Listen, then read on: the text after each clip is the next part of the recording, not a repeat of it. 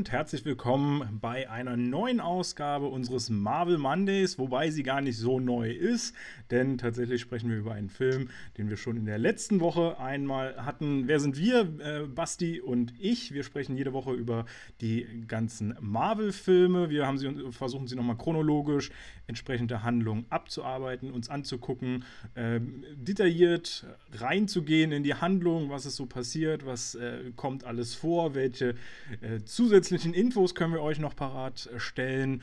Und ja, wir sind letzte Woche bei Iron Man 3 angekommen und wer den Podcast gehört hat, äh, wird mitgekriegt haben, dass es da einige Problemchen äh, gab im Sound. Äh, wir haben, äh, leider wurde nicht alles aufgenommen, das ist das eine ärgerliche tatsächlich. Und zum anderen hörte es sich einfach ziemlich schrecklich zum Schluss an, sodass wir auch schon einiges weggeschnitten haben, noch das halbwegs Erträgliche drin war, was auch schon nicht mehr so gut ist.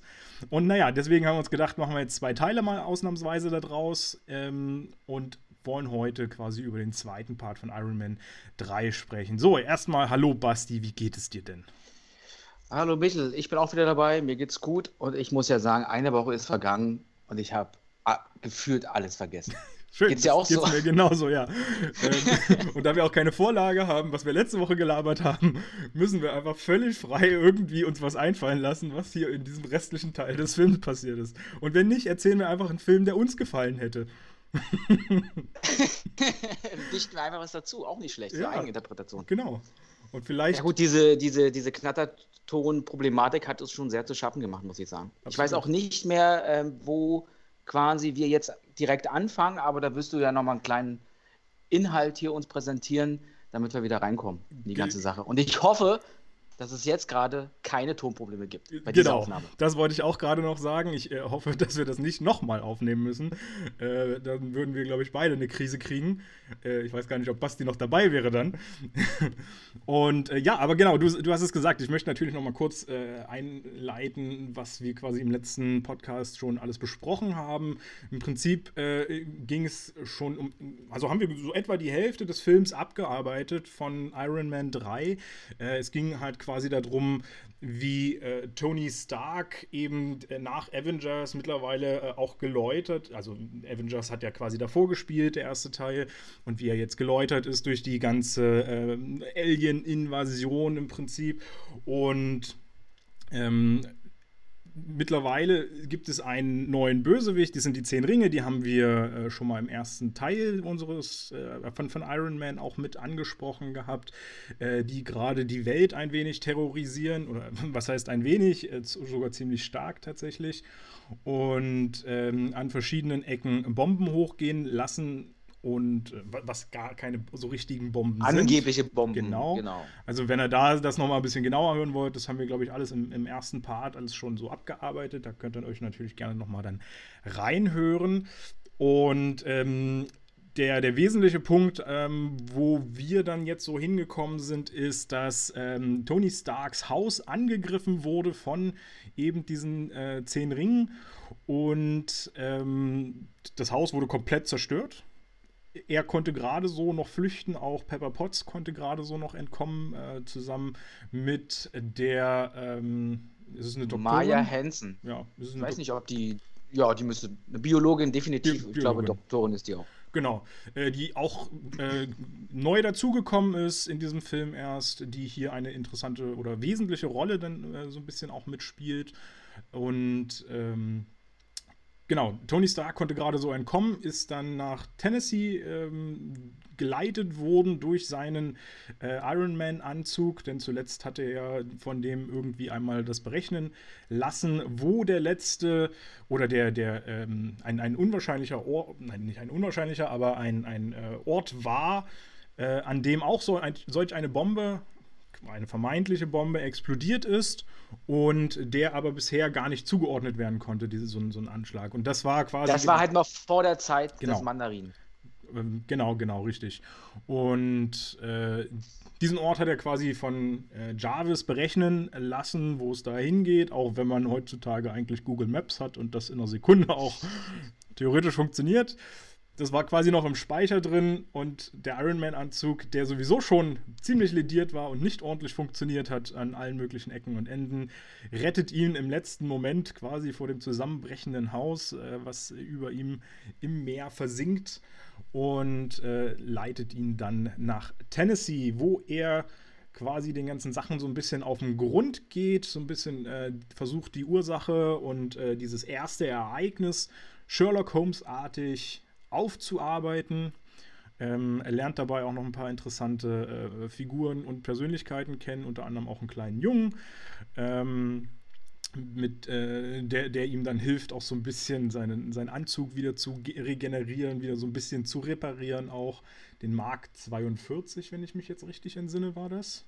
Ganz genau. Ähm, und ja, wir sind im Prinzip äh, an dem Punkt stehen geblieben, als äh, Tony Stark nach einem ähm, Angriff, den er dort vereitelt, ähm, die Stadt verlässt und in, ins Nachbardörfchen quasi äh, reist, wo gerade eine Misswahl stattfindet und äh, lauter Reporter davor stehen. Ich glaube, das ist so ziemlich exakt der Punkt, an dem wir hängen geblieben sind. Habe ich irgendwas vergessen, was wesentlich ist, was man vielleicht nochmal erwähnen sollte?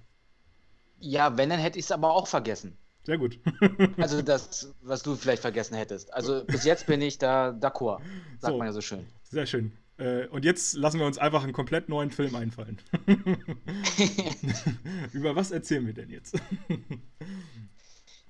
ja gut, er ist ja dann in, in, im Nachbarort bei dieser Misswahlveranstaltung und ähm, hat ja eigentlich vor, weil er ja die Akten gesaved hat, wo er schon auf dieses extremes Projekt hingewiesen wurde, sich äh, dem anzunähern und hat ja auch von Iron Patriot, mhm. also von dem Schauspieler, also nicht von dem Schauspieler, aber von, von der Person, also nicht von dem Anzug, sondern von der Person im Anzug. Mir fehlt gerade der Name, Rhodes. Rhodes, genau. Colonel Rhodes, Rhodes. genau, oder Colonel Rhodes. Ähm, hat er sich ja die Zugangsdaten geben lassen weil du ja festgestellt hast, dass nämlich die AIM-Firma ja auch was mit dem Patriot-Anzug zu tun hatte. Genau. Also nicht nur die Optik irgendwie verschönert hat, sondern wahrscheinlich auch irgendwie technisch da so ihre Finger im Spiel hatte. Auf jeden Fall ähm, braucht er irgendwie mehr Saft, weil dieser Transporter, sage ich mal, dieses Auto irgendwie eine schlechte Internetverbindung hat und es muss alles neu justiert werden. Und äh, da lässt er sich ja dann helfen von dem ich weiß nicht, diesen Techniker oder so, Übertragungstechniker, ja, kann man den so bezeichnen, genau. der ja ein super Fan von ihm ist. Wie so ziemlich jeder, glaube ich, auf der Welt. Und er hat ihn auch gleich erkannt, ohne Anzug. Im Übrigen, was der kleine Junge ja nicht geschafft hat, der ja eigentlich auch so ein großer Fan sein müsste, was ja meine Theorie wieder bestätigt. Und warum hat er ihn Und erkannt? Weil er sogar ein Tattoo auf dem. Wo hat er das? Auf dem Arm? Ich glaube auf dem Arm. Auf, ne? auf dem Unterarm hat er der den, glaube Genau, von, von ihm hat. Gut, sieht ziemlich. Äh, Und er aus, sich auch okay. so stylt wie er. Ja. Was, was die Frisur angeht. Also er ist ganz stolz darauf. Auf jeden Fall ist er mega Fan. Und der frisst ihn dann quasi aus der Hand und macht alles, was Iron Man möchte. Oder Tony Stark in dem Fall. Und justiert das alles neu. Und dann lockt er sich ein in diese AIM-Geschichte. Und trifft halt auch auf wirklich auf dieses Ex äh, extremes Projekt, wo er dann feststellt, dass ähm, da hat uns letztens der Begriff nicht eingefallen, wenn man quasi Kriegssschäden hat, also Soldaten wurden verletzt. Jetzt, sind ja keine. Äh, jetzt holst du den Begriff schon wieder raus, wo er uns letztes Mal schon nicht eingefallen ist. Wie, wie, man die, ja, wie, wie man die bezeichnet, diese Invaliden, sage ich mal, ja. die halt nicht mehr unmittelbar am Krieg teilnehmen können. Und ähm, dort werden auch Videos gezeigt, wie denen dann dieses Virus ge gespritzt wird, sich dann irgendwelche Gliesmaßen, äh, Maßen, äh, äh Glies, äh, Gliedmaßen. Genau. die Gliesmaßen. die Gliedmassen. Auf jeden Fall ganz viele Gliedmassen gibt es da denn an Es sind auch keine Gliedmassen, es sind immer noch Gliedmaßen. Ja. In Maßen bitte, ja. Auf jeden Fall wachsen die dann wieder nach und die sind eigentlich voll funktionsfähig und haben halt noch zusätzlich diese besonderen Eigenschaften, bis auf ganz wenige. Da geht es nämlich schief und die explodieren dann. Und dann entsteht natürlich auch wieder diese Scheinbombe, die da irgendwie hochgeht. Genau. Das findet er definitiv raus. Und weil dieser Übertragungswagen ja auch kleine Monitore drin hat, sieht man was auf diesen Monitoren? Ja, einen altbekannten, auf den wir wahrscheinlich auch schon ganz lange äh, gewartet haben. Äh, Stanley hat hier in diesem Moment seine kurzen, seinen kurzen Auftritt äh, als Juror dieser äh, Miss- oder Schönheitswahl oder was auch immer das genau ist, ähm, wo er ganz stolz eine 10 äh, in die Höhe reckt und äh, es ist eigentlich total kurz, total banal, total belanglos. Und man muss ja gestehen, wir haben es beide total verpeilt. Ich habe mich noch lustig gemacht, dass du es nicht gesehen hast oder genau in dem Moment nicht drin warst. Und dann habe auch ich es nachher nicht gesehen. Ich musste auch noch einmal nachschlagen, ich gebe es zu. Es war ähm, wirklich nur zwei, drei Sekündchen. Ja. Also das äh, kann einem sehr, sehr leicht entgehen. Aber Stan Lee ist auf jeden Fall wieder mit dabei. Ähm, ja, im Prinzip hast du schon, schon alles gesagt. Also im, äh, im Grunde hat äh, Tony alle Informationen aus diesem Wagen mitgenommen, wo ich mir dann auch schon so ein bisschen dachte, ja, okay, dafür, dass der jetzt quasi all das Wissen für alles, was vorher aufgebaut wurde und was jetzt später stattfindet, irgendwie in dieser kurzen Zeit aufnimmt, das ist irgendwie so ein bisschen untergegangen, hatte ich das Gefühl. Es war mir ein bisschen zu lasch. Naja, er hatte ja vorher auch schon die Akte. Von, ja. von quasi von der Mutter des äh, aber da stand explodierenden ja Soldaten. viel drin. Da stand, ja, aber da, dann, dann wusste er schon mal Bescheid, um was es definitiv geht und, und wer dahinter steckt. Und dann hat er sich ja durch, dieses, durch diesen Account von Rhodes ja auch wirklich da reinarbeiten können. Das haben die natürlich sehr gekürzt. Ja, eben. Und aber es war schon eindeutig, was dem, was dem Zuschauer oder der Zuschauerin in dem Fall wenn ich mir dich so anschaue. Danke. Ich wollte es ein bisschen genderneutral machen, aber das lasse ich mal lieber. ähm, jetzt bin ich raus. Auf jeden Fall. ja, ich muss, muss dir ja recht geben. Die, die, die Eindeutigkeit natürlich ist ja für einen Zuschauer da. Aber wie gesagt, das ist eigentlich eine sehr, sehr wesentliche Szene, wie ich finde. Und dafür ist es halt ein bisschen kurz gekommen. Da hätte man schon ein bisschen. Aber ich finde, sie hat aber trotzdem alles kompakt äh, beinhaltet, was man als Zuschauer wissen muss. Hat es ja, auf den Punkt gebracht. Ja. Was halt man so, eigentlich vorher schon wusste, hat sich da nochmal bestätigt. Ist, ist, halt so ein bisschen wie bei, bei Avengers ja auch äh, gewesen, ähm, als Coulson Iron Man quasi seine Informationen relativ am Anfang noch gegeben hat, was jetzt hier gerade Sache ist und, und was sie da machen müssen. Äh, da haben sie ja auch quasi nur einen Schnitt so gemacht, äh, wo er sich die ganzen Informationen aufdeckt. Und ja, da hat man ja auch nicht weiter gesehen, wie er das dann recherchiert. So im Prinzip haben wir das ja jetzt auch. Aber, aber eigentlich wussten wir das ja als Publikum schon längst. Genau das stimmt. Nur er noch nicht. Deswegen kann man es ruhig verkürzen, sonst wäre es so wie eine Doppelung gewesen. Ja. Was, was, äh, was ich jetzt noch einfüge, wobei es überhaupt nicht dazu passt, ähm, wir haben uns doch unterhalten, warum am Anfang dieser Song Blue kommt von Eiffel 65. Ja. Und ich habe jetzt die Woche recherchiert ohne Ende. Ich musste hier jeden Tag 24 Stunden mir irgendwie wie, sagen, wie nennt man das denn? Die Nacht um die Ohren hauen oder sowas? Nein, wie bei mir wie, auf die Ohren hauen. Und die auf die Ohren hauen, genau. Wie ihr seht, das ist harte Arbeit, die wir hier für euch machen. Das ja. ist unfassbar. Und, und, jetzt rat mal, wann der Song rauskam. Bestimmt im. Keine Ahnung. naja, zu der Zeit, wo die Szene spielt, 1999. 1999. Der wurde 98 produziert und geschrieben und 99 kam der echt raus ah, und hat okay. die Chartspitze erobert. Ja, Daher war es so passend, den zu nehmen. Das macht natürlich Sinn. Aber das nur am Rande. Sehr schön. Einer meiner Lieblingssongs. Habe ich das beim letzten Mal erwähnt? Ich weiß es gar nicht mehr. Irgendwas habe ich bestimmt dazu gesagt. Ähm, ja. Das ist definitiv äh, Genau. So, dann, äh, ja, wir, wir haben jetzt quasi, also er hat jetzt alle Informationen zusammen, äh, er weiß so ein bisschen, was da äh, vor sich geht, was das für ein Experiment ist. Und äh, natürlich muss er diesem ganzen, äh, dieser ganzen Thematik äh, noch auf den Grund gehen, beziehungsweise der Ma ähm, Mandarin ist ja immer noch frei unterwegs, keiner weiß, wer der Mandarin ist. Ähm, außer dass man ihn mal so im Schatten von verschiedenen Fernsehaufnahmen und Fernsehübertragungen gesehen hat. Ich weiß gar nicht, hat man den da komplett gesehen? Ich glaube, das war nur im Schatten, ne? Naja, es, nee, nee, man hat ihn schon auf seinem Thron sitzend äh, komplett gesehen, weil es gab auch noch eine Szene, die kommt zwar ein bisschen später, aber da äh, ist es ja wie so eine Geiselnahme, wo er noch jemanden vor sich liegen hat und ihm eine Waffe an den Kopf hält. So ein bisschen so ähnlich, wie wir es schon im ersten Teil mit, mit Tony Stark ja auch hatten, der ja auch in der Geiselnahme war, wobei das noch ein bisschen radikaler, eher so die afghanische Variante quasi davon war. Jetzt mhm. äh, in, die, in, in diesem Film ist es dann doch ein bisschen Was es jetzt eigentlich für den Zuhörer ein bisschen schwierig macht, weil parallel laufen relativ viele Dinge gleichzeitig so ab. Also Tony findet das raus. Ähm, Pepper und die Hensen sind ja geflohen in ein Hotel. Das ist dann so die nächste Szene. Dann ist Iron Patriot ja auf der Suche nach, nach dem Mandarin. Mandarin, nach, dem, nach, der Mandarine im Obstkorb oder so. Nein, irgendwo in Afghanistan wahrscheinlich ist er, oder Pakistan ist er unterwegs. Und Tony, um da mal ein bisschen anzuknüpfen, telefoniert jetzt nochmal mit dem Jungen in seiner, äh, seiner mhm. Werkstatt und lässt sich mit äh, Jarvis verbinden und stellt auch fest, dass irgendwie der schlecht geladen wird, warum auch immer. Und Jarvis hat sich aber in der Zeit darum gekümmert, um herauszufinden, auch auf Grundlage der Informationen, die, die Tony Stark hatte, wo der Mandarin sich eigentlich aufhält. Du hast es super zusammengefasst. Ich bin beeindruckt, wie viele äh, Detailinformationen du noch hast. ich glaube, ich hätte den Film doch noch mal gucken müssen. Ähm, ja, genau.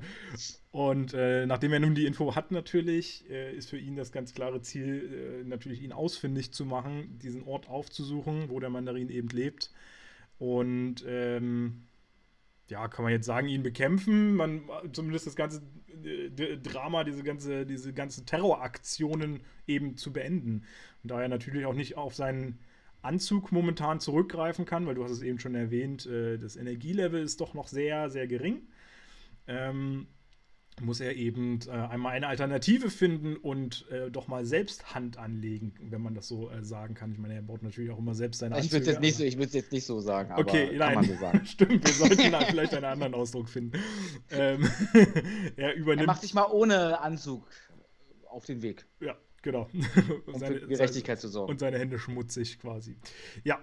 Ähm, hat sich da irgendwie noch so ein paar kleine Bömmchen gebastelt aus allen möglichen Kram, nachdem er noch mal schön shoppen war bei Hornbach oder Obi. Ja, ja weil er ja auch in dem Gespräch mit dem Jungen, ja, von dem Jungen ähm, ähm, ähm, zu verstehen, also der hat ihm zu verstehen gegeben, pass mal auf, du brauchst den Anzug ja eigentlich, du bist doch der Genie, du ja. bist doch derjenige, der da irgendwie das herstellen kann und ähm, hab dich mal nicht so. Und Richtig. dann macht es ja auch so ein bisschen Klick bei ihm, weil er hat ja in Bezug auf die Anzüge, wenn er sie nicht hat, immer auch diese Panikattacken noch. Das ist ja wie so ein Schutz, was wir auch schon festgestellt hatten im Vorfeld. Und den hat der Junge ihn einfach so ein bisschen genommen jetzt. Richtig. Diese, diesen, diese Abhängigkeit von den Anzügen. Genau. Ähm, ja, also wir haben noch gar nicht gesagt, wo sich das jetzt äh, abspielt, also wo äh, der Mandarin letztendlich zu finden ist. In Miami war das, glaube ich, ne? In Miami, genau. Miami, Miami Beach, endlich. Schön, Sonne, Sommer, geil. Äh, Wo er eigentlich auch sein Haus war, glaube ich. Sein Haus war doch auch in Miami. Hätte ich tatsächlich auch geschworen, aber ich bin mir nicht ganz sicher. Vielleicht war das gleich der Nachbar. Ja, deswegen haben sie auch kein Problem gehabt, schnell mal vorbei zu, zu fliegen und alles da in Schutt und Asche zu legen. Eben, so einen Hubschrauber hat man sowieso immer mal bereitstehen, insbesondere drei. voll, voll, ausgerüstet mit ein paar äh, Bomben und sonstigen äh, oder Raketen. Mega-Raketen. Ja, ja. Selbstverständlich. Und vor allem hat man jetzt seine Ruhe. Man kann die Musik endlich aufdrehen, jetzt wo das Nachbarhaus platt ist. ist doch auch mal schön. Ähm, genau, also äh, Mandarin befindet sich in Miami und ist gar nicht das, was man eigentlich erwartet. Also eigentlich hat sich natürlich über diese Fernseh-, diese TV-Aufnahmen, äh, wo immer alle möglichen Sachen angedroht wurden oder äh, eben auch in die Tat umgesetzt wurden, äh, ein, ein Bild gezeichnet vom Mandarin, was ihn skrupellos und äh, brutal eigentlich hinstellt. Und äh, letztendlich stellt sich raus, dass ähm, gespielt von Ben Kingsley, ähm, dieser Mandarin, beziehungsweise wir werden kurz danach erfahren, dass es gar nicht der richtige Mandarin im Prinzip ist. Ähm, eigentlich ein total harmloser Lappen ist, der eigentlich nur als Schauspieler dort äh, tätig ist und eine Rolle ausfüllt, sozusagen. Und ein kleines Drogenproblem hat. Deswegen ja. realisiert er das wahrscheinlich alles gar nicht so, so krass. Was, da, was er eigentlich zu verantworten hat. Aber ich glaube, das impliziert es doch, dass wir in Miami sind, oder? Ja. Wer hat da kein Drogenproblem? ähm, Genau, ähm, Tony überrascht ihn so ein bisschen, äh, nachdem er einige Wachen überwunden hat, in einem recht luxuriösen, in einer recht luxuriösen Hütte, ähm, die halt eben auch sehr, sehr umfangreich bewacht wurde. Und ähm, da war ja noch die ganze nette Szene, das hatte ich beim letzten Mal auch erwähnt, deswegen äh, versuche ich, äh, will ich sie hier auch noch mal kurz mit einfließen lassen.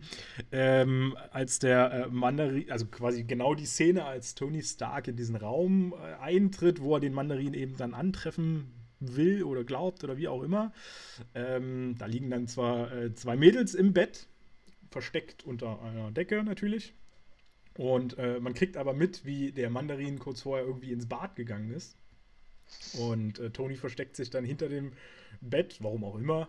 Hätte eigentlich auch davor stehen bleiben können, aber ist ja auch wurscht. Ähm, und äh, man kriegt noch mit, wie der Mandarin dann so erzählt, puh, da würde ich jetzt aber 20 Minuten nicht reingehen.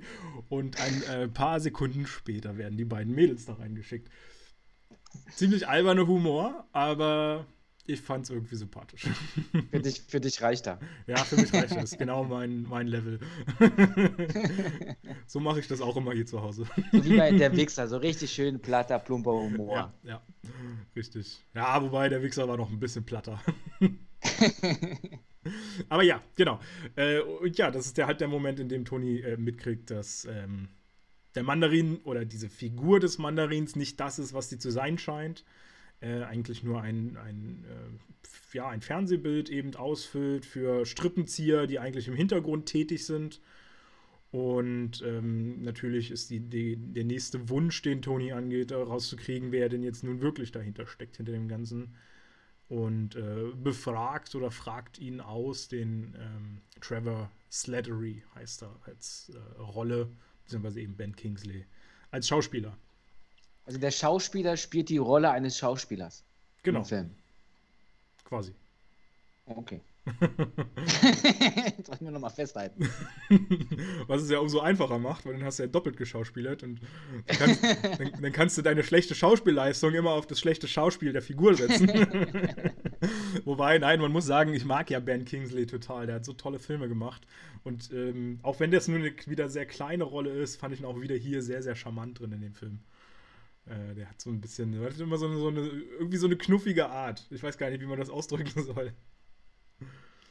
Ähm, ja, auf jeden Fall hat, hat man so ein bisschen Mitleid mit ihm. ja. Ja, und er ist ja auch irgendwie cool, wie er da in seinem sich in seinen Sessel dann fläzt, noch für, ich glaube, für Liverpool. Liverpool spielt, glaube ich, gegen Menu in dem Spiel, was, da, was er da gerade guckt.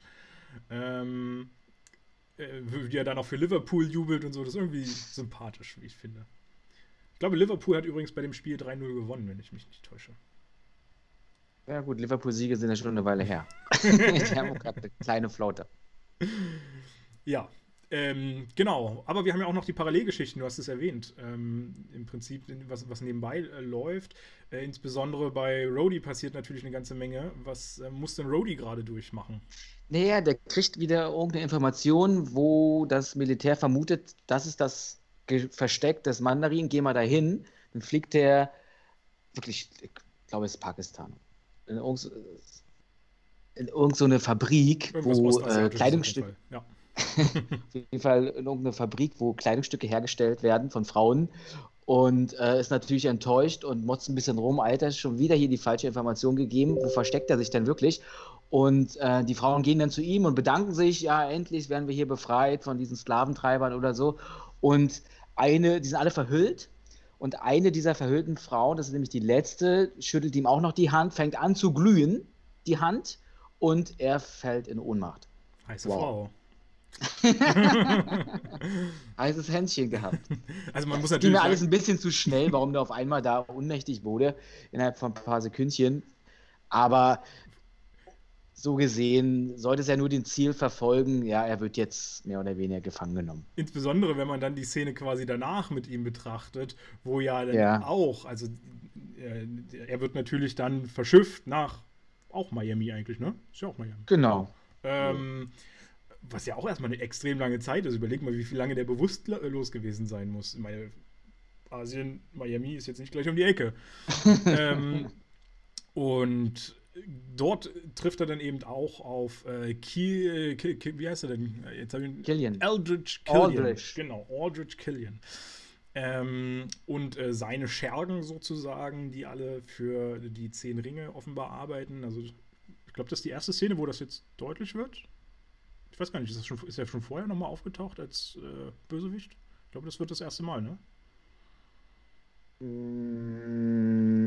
glaube, vorher war nicht bekannt, dass der Strippenzieher nicht äh, von. Du merkst an meinem Ton, ich, ich weiß es nicht, ich weiß es wirklich nicht mehr. W würde ich jetzt Kann einfach mal so frei behaupten. Auf jeden Fall stellt sich das da dann explizit raus. Genau, und ähm, Aldrich Killian macht eben äh, deutlich, dass ähm, sie diesen Anzug haben wollen und äh, versucht eben Jodie rauszuholen aus diesem ganzen Ding. Und äh, da er sich eben nicht mit irgendeiner Flex oder sonstigem rausschneiden lässt oder äh, natürlich auch nicht von alleine aus diesem machtvollen Anzug rauskommen will, äh, legt eben Aldrich Killian seine Hand auf. Und äh, da sehen wir, dass auch er von diesem Virus gekostet hat, von dieser Frucht der Macht. Nektar der Macht. Diesen Nektar der Macht. Und seine, seine heißen äh, Züge ausspielt. okay. Du merkst, ist der Podcast eigentlich ab 16, 18, weiß ich nicht. Müssen wir da noch eine Altersbeschränkung reinbringen? Ja, wahrscheinlich. Das ist auf jeden Fall ein komplett anderer Podcast als beim letzten Mal.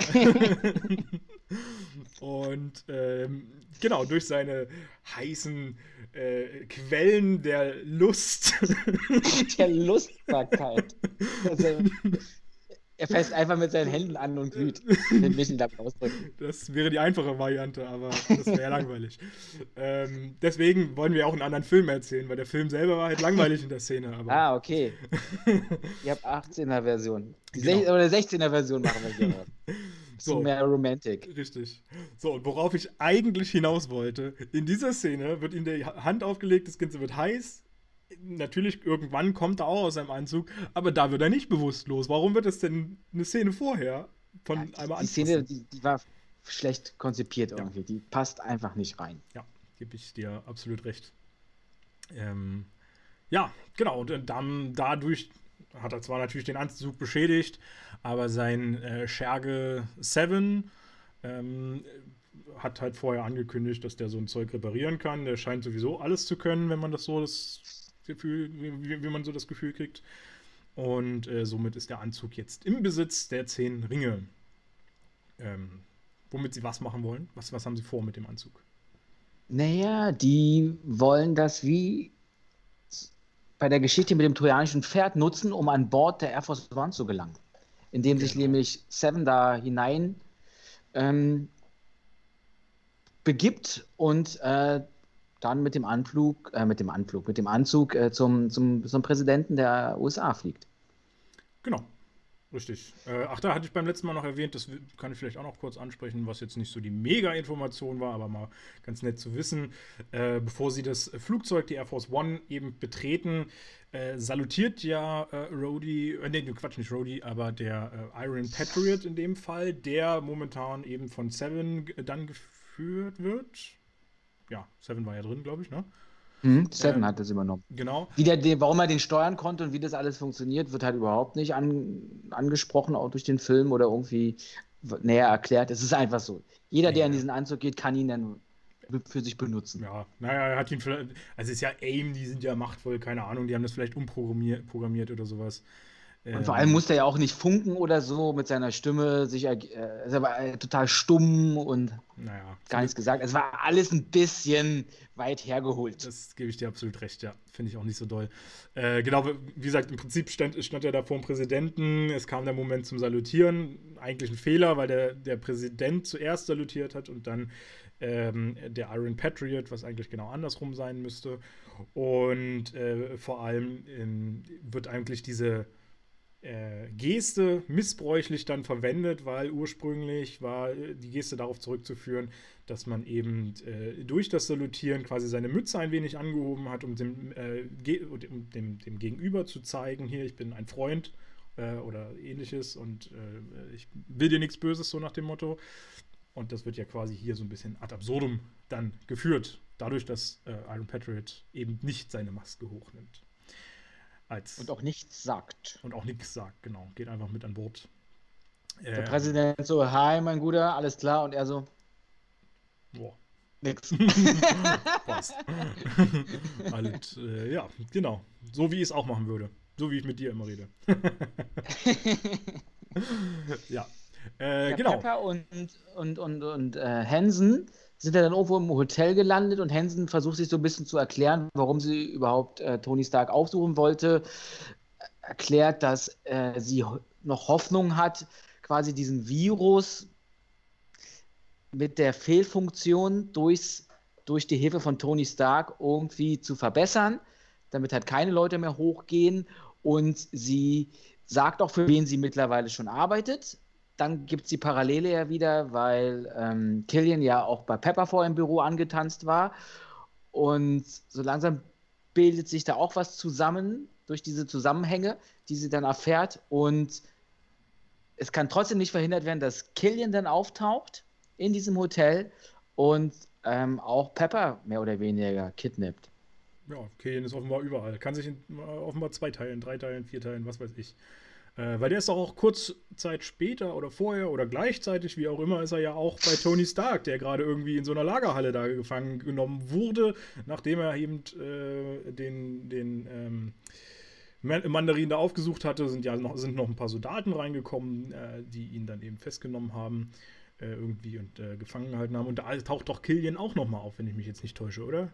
Naja, er ist ja dann an so ein Bettgestell gefesselt, mehr oder weniger. Äh. Und, in, und in diesem Keller oder in diesem Raum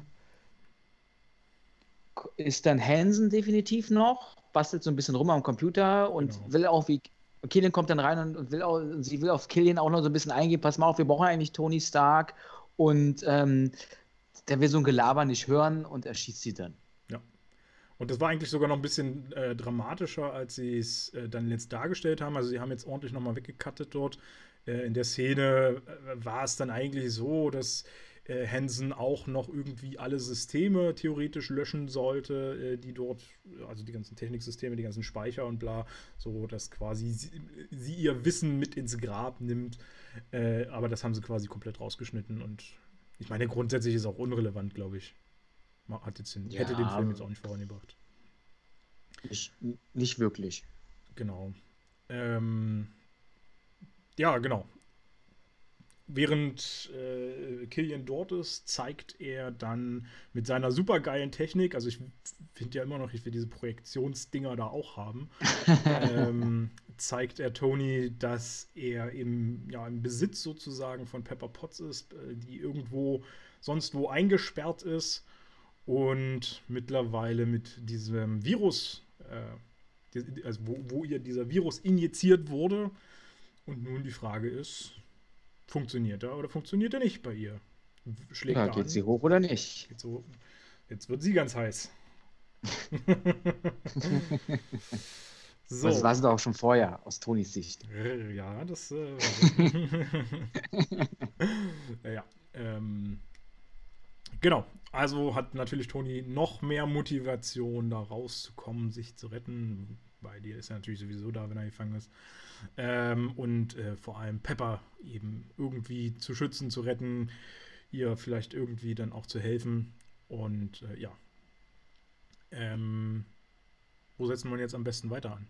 Naja, wir sind jetzt wieder bei der Air Force One, ja. die startet in der Zeit und der Seven im, im, im Anzug des Patriot knallt er erstmal alle Security-Leute ab, schnappt sich den Präsidenten und stopft den dann in den Anzug mhm. und lässt den dann per Autopilot wahrscheinlich irgendwo hinfliegen.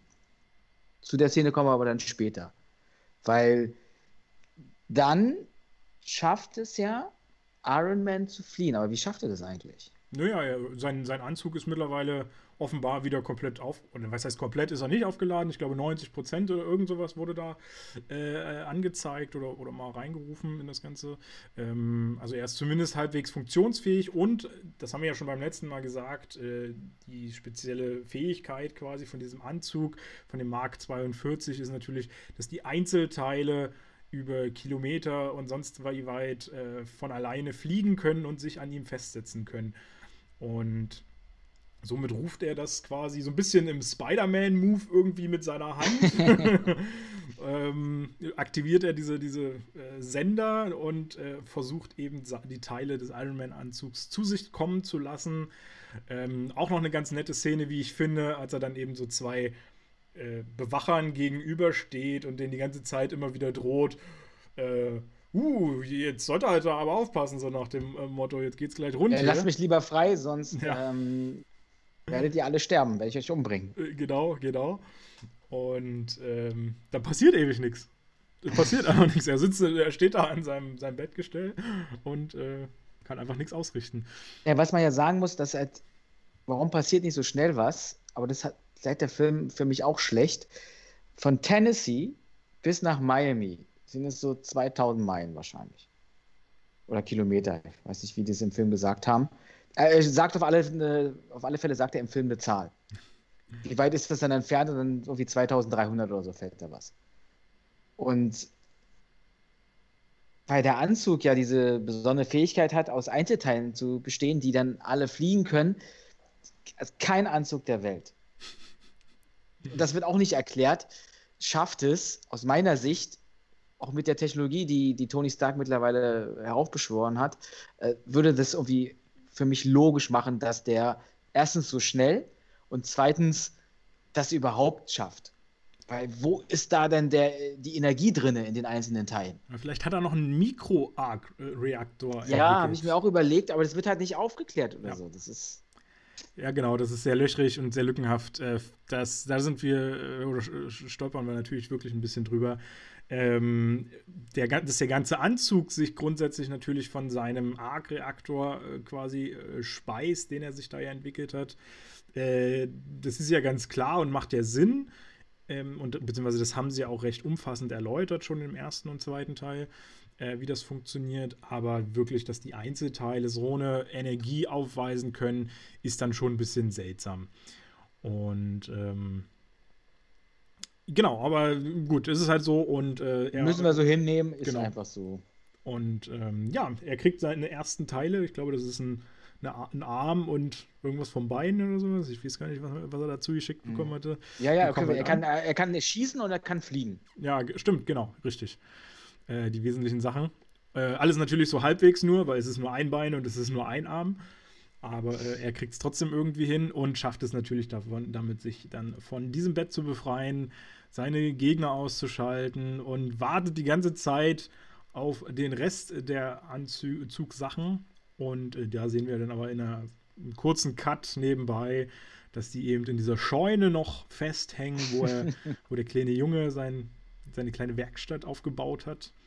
Und ähm, ja, der Junge öffnet dann die Tür. Auch irgendwie so ein bisschen spektakulär. Oder ist irgendwie so, der, der weiß nicht, das sah irgendwie so total seltsam aus, wie der Junge sich dann da fallen lassen hat oder so. Der hätte doch einfach nur die Tür aufziehen müssen, dann wäre das doch von alleine.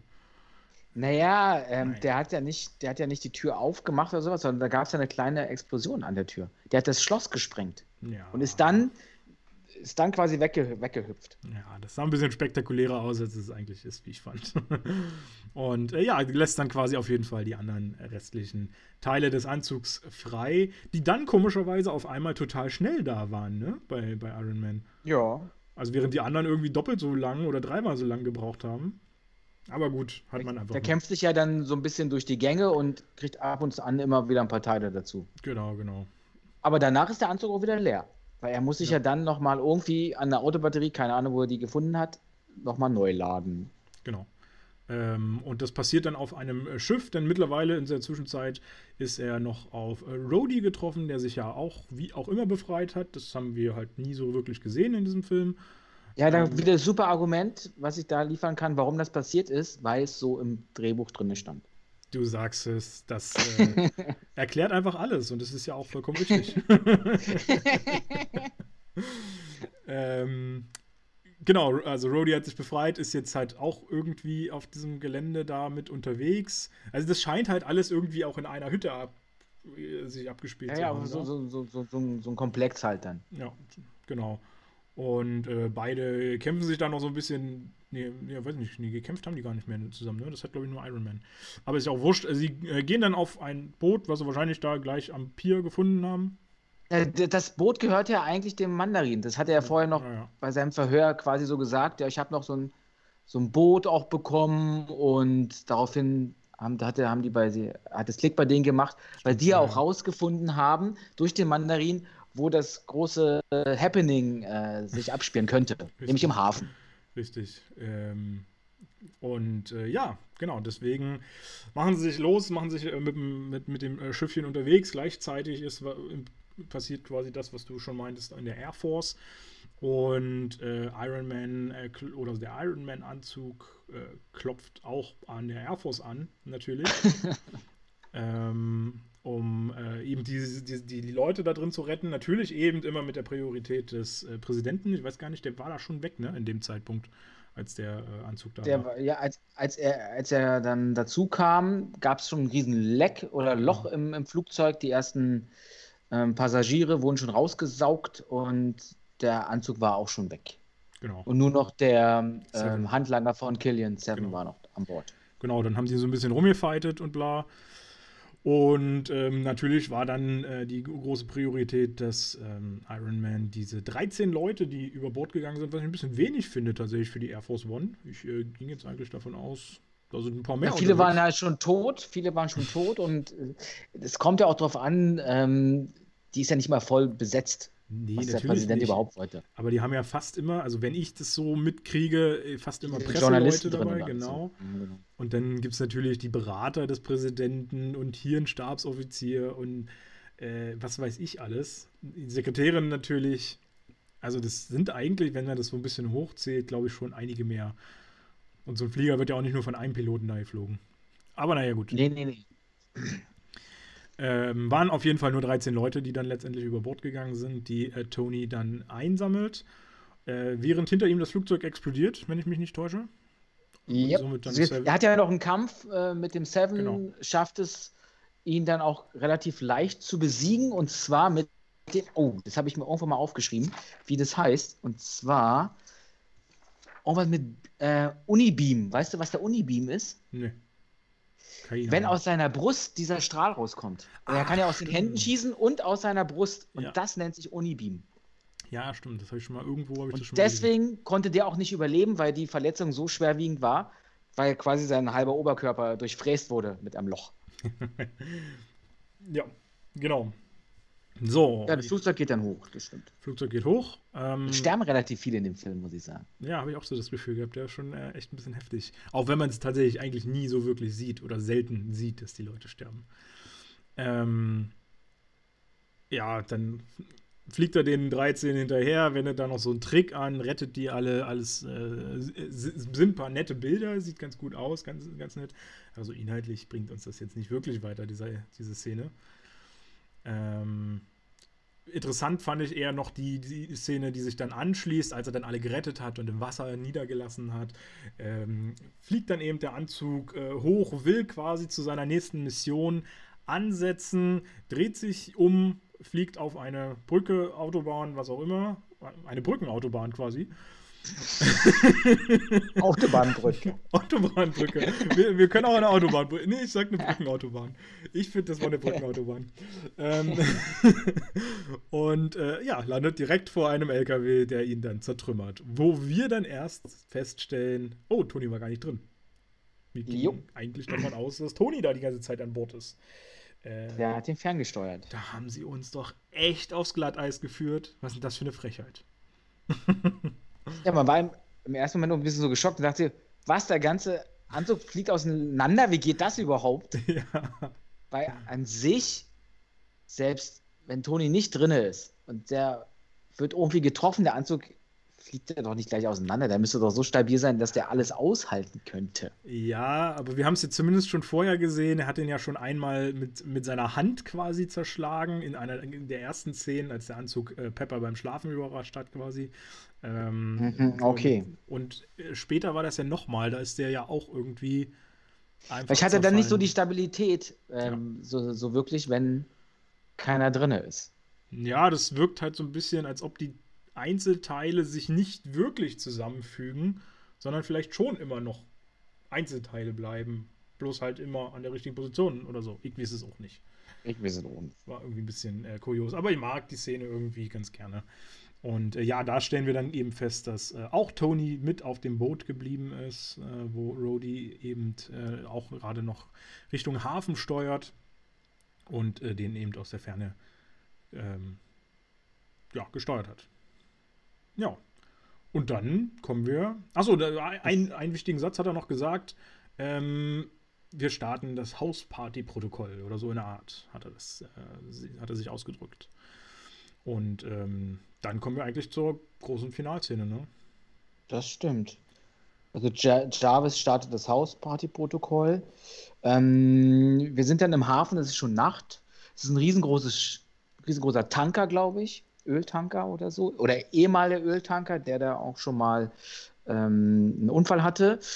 Das, es soll zelebriert werden, dass der Präsident jetzt durch Öl verbrennt irgendwie. Der, wird, der ist immer noch im Anzug, aber gefesselt, mehr oder weniger, mit so zwei Seile über, über das Schiff festgehalten, relativ weit hoch und soll dann geopfert werden, um quasi dann die, die, die, die, die, die Vormachtstellung des Mandarin herauszustellen, weil der am Anfang schon erklärt hat, ich belehre Sie, Herr Präsident, und ähm, wenn Sie quasi mir nicht Folge leisten, dann kostet das auch Ihr Leben, mehr oder weniger. Ja, genau. Und an dem Punkt sind wir jetzt. Und Killian verfolgt ja eigentlich den Plan, dass, dass quasi der Präsident stirbt, er danach den Mandarin mehr oder weniger festnimmt oder auch tötet, um sich dann seine Vormachtstellung beim Militär ähm, noch, äh, wie nennen wir die, die noch ähm, aus, auszubauen. auszubauen. Genau. Ja, genau. Ähm, und, und, und seinen davon. zweiten Mann und seinen zweiten Mann äh, an das Oberhaupt Amerikas zu bringen, weil der hat ja einen Deal mehr oder weniger mit dem Vizepräsidenten, ja. der das ja auch mitbekommt, aber nicht handelt. Genau. Äh, also er will auf jeden Fall sehr, sehr profitieren von dieser ganzen Aktion. Ähm, weil ich mir immer denke, da waren so viele beteiligt, das funktioniert doch sowieso nicht. Also selbst wenn Iron Man da nicht dabei gewesen wäre, irgendwer verplappert sich immer oder irgend so ein Scheiß. Also das, naja, äh, bisschen, bisschen dünn gewesen, aber okay. Ja, auf jeden aber Fall. Das ist halt so die Comic-Verfilmungen, da genau. muss man auch nicht so krass ins Detail gehen. Das kann Richtig. schon ein bisschen unrealistisch sein, aber sollte nicht an wesentlichen Stellen unrealistisch sein. Richtig. Äh, ja, auf jeden Fall sehen wir relativ äh, schnell, äh, was das Hausparty-Protokoll äh, Protokoll letztendlich dann nämlich ist. Äh, und zwar hat Tony mittlerweile über 40 Anzüge, über 50 Anzüge, glaube ich, sogar schon zusammengestellt, zusammengebastelt, ja, in den letzten, im letzten Jahr eigentlich muss das ja gewesen sein, oder vor in den letzten zwei Jahren. Und ähm, diese steigen zumindest zu einem großen Teil, ich glaube nicht, zum, nicht alle, äh, auf und äh, kommen eben dann zur Hilfe, können von alleine quasi kämpfen, können von alleine gesteuert werden, sind die unterschiedlichsten also Varianten. Also Jarvis steuert die ja alle. Ja, genau. Klar, Jarvis schenkt da überall mit drin. Aber es ist zumindest nicht bemannt notwendig, so wie es sonst bei den Iron Man-Anzügen immer der Fall war. Ursprünglich zumindest. Äh, ja, wir kriegen unter anderem, äh, also ich will mal so ein paar Anzüge nennen, die wir äh, da zu sehen bekommen. Unter anderem den Anzug Mark 7, der, glaube ich, in Teil 2 eine große, äh, eben die Hauptrolle quasi hatte oder, oder immer vorgekommen mhm. ist. Äh, wir kriegen den Mark 15, äh, der nennt sich Sneaky, Mark 16, Nightclub, Mark 33, Silver Centurion äh, Mark 40 Shotgun und den, natürlich den Mark 42 zu sehen. Und ähm, auch noch zum Beispiel den Mark 22, der heißt Hot Rod. Ähm, sind mal so ein paar ausgewählte. Es gibt noch einige mehr, die da auch auftauchen. Und was können die alle? Ähm, Wenn du schon die Namen vorliest? Ja, natürlich. Äh, also ich weiß jetzt nicht zu jedem Einzelnen tatsächlich von denen, die ich genannt habe, aber ich kann mal so einen groben Überblick verschaffen. Also es gibt halt welche, äh, die eben über mich mächtig sind. Äh, das war, glaube ich, der Shotgun. Nee, nee, nee, nee. Ach nee, warte mal, der hatte noch einen ganz anderen Namen. Ah, den habe ich aber vergessen, den Namen. aber es ist halt so ein, so ein sehr, sehr, sehr starker Anzug einfach, der irgendwie, keine Ahnung, alle möglichen Sachen abstützen kann. Äh, dann gibt es noch Anzüge, die sich da irgendwie zusammen, äh, also zerteilen können und ich weiß es nicht mehr. Das, das waren alle möglichen Kräfte. Keine Ahnung. Ich weiß nicht, ob du noch mehr drauf hast als ich. Ich habe, wie ähm. gesagt, so vieles wieder vergessen. Keine ja, Ahnung. ja, ich auch. Ich weiß nur, dass ich die Szene immer geil Aber alle können irgendwie mehr oder weniger schießen und fliegen. So. Ja, haben alle so eine wesentliche Funktion, genau. Und ich muss sagen, wie gesagt, ich fand die Szene immer wieder cool, weil das einfach mal so ein bisschen diesen, äh, diesen, diesen ähm, Geist dieser, dieser Vielfalt von Tony auch ein bisschen wieder äh, spiegelt und, und zeigt, was für Langeweile der da eigentlich in seinem Keller haben muss, was er für einen Scheiß Oder wie fertig der war und sich so in die Arbeit gestürzt hat. Oder so. Wie viel auch. der da produziert hat. Genau. Und äh, wobei nicht alle natürlich neu produziert sind, einige sind nur neu eingefärbt worden und haben dadurch auch schon einen anderen Namen und eine andere Marknummer bekommen. Äh, aber es, wie gesagt, es gibt natürlich auch viele mit neuen Fähigkeiten. Und äh, ja, es ist echt schön, das mal zu sehen, auch wenn es mir echt leid tut, weil wir die nur sehr, sehr kurz äh, im ganzen Marvel-Universum dann haben werden letztendlich.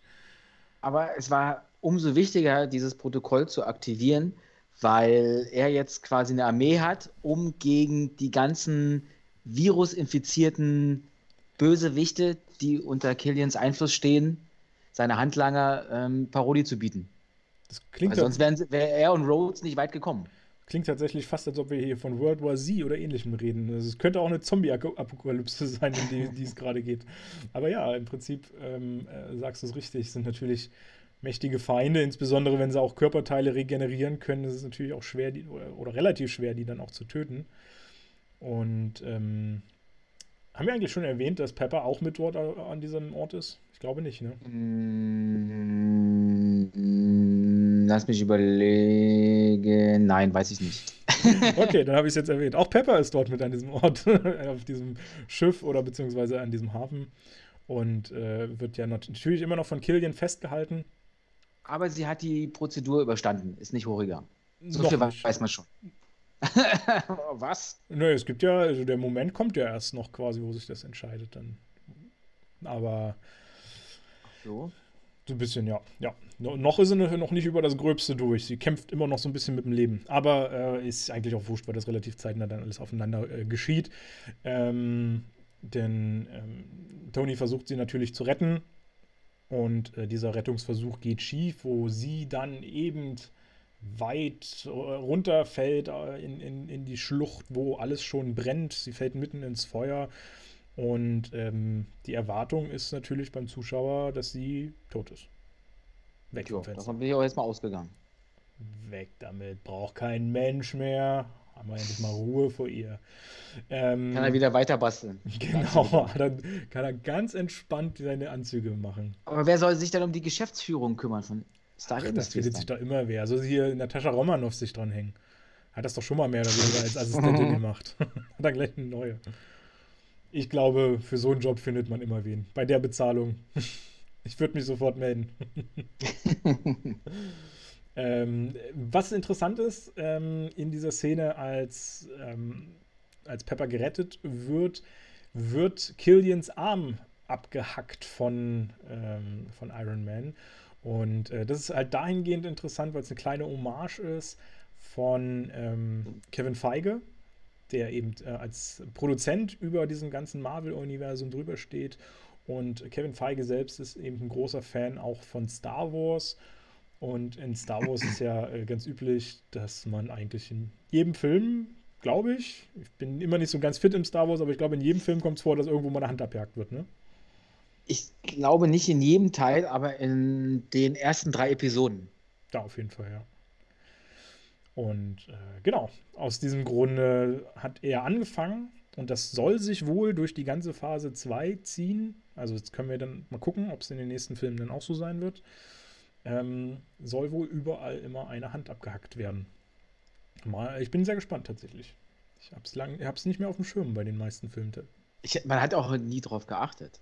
Aber wenn man jetzt darauf achtet, ja. fällt es vielleicht auf. Ja, ich habe also so zwei, drei Szenen habe ich noch im Kopf. Aber mal gucken. Ja, ich bin auf jeden okay. Fall. Gespannt. Bei welchen Filmen denn? Äh, ich, bei Tor auf jeden Fall, bei einem der Tor-Filme. Ich glaube beim zweiten. Äh, habe ich Der jetzt als nächstes kommt, genau. okay. Genau. Da habe ich es ziemlich sicher im Kopf. Ansonsten ah, Captain America könnte sein, dass hier Bucky hat, verliert doch quasi seinen Arm. Das wird wahrscheinlich die Szene dann sein. Ah, okay, im weitesten Sinne dann. Ja, im weitesten Sinne. Ähm, aber äh, haben wir jetzt nicht schon vor, vorweggegriffen? Der ist doch äh, in die Schlucht gefallen damals. Stimmt, es gibt gar keinen Bucky mehr. Es gibt also, gar keinen Bucky mehr. Bucky hat beim in der Schlucht fallen seinen Arm verloren, vielleicht. Vielleicht. Vielleicht. wenn, wenn, wenn es ihn noch geben würde, dann wäre es wahrscheinlich so passiert. Na, vielleicht haben sie seine Leiche gefunden und dann fehlte der Arm, als er. Ah, okay. Da lag. der Arm hing dann noch irgendwo da Gletscher. Gletscherschweine drin.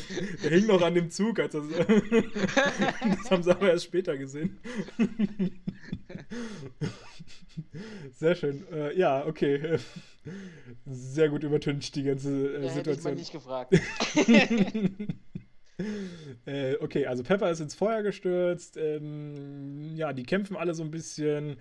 Tony hat immer so ein bisschen Probleme, weil seine Anzüge werden immer gleich zerstört, wenn er sich gerade einen neuen sucht. Äh, Rhodey kriegt oder holt sich mühsam, muss man ja sagen, seinen Anzug zurück, denn auch er ist natürlich erstmal nur darauf angewiesen, seine, ähm, seine persönlichen menschlichen Kräfte einzusetzen, Kampffähigkeiten. seine Kampffähigkeiten, genau, um ähm, den Präsidenten zu retten, der ja da ewig noch hing.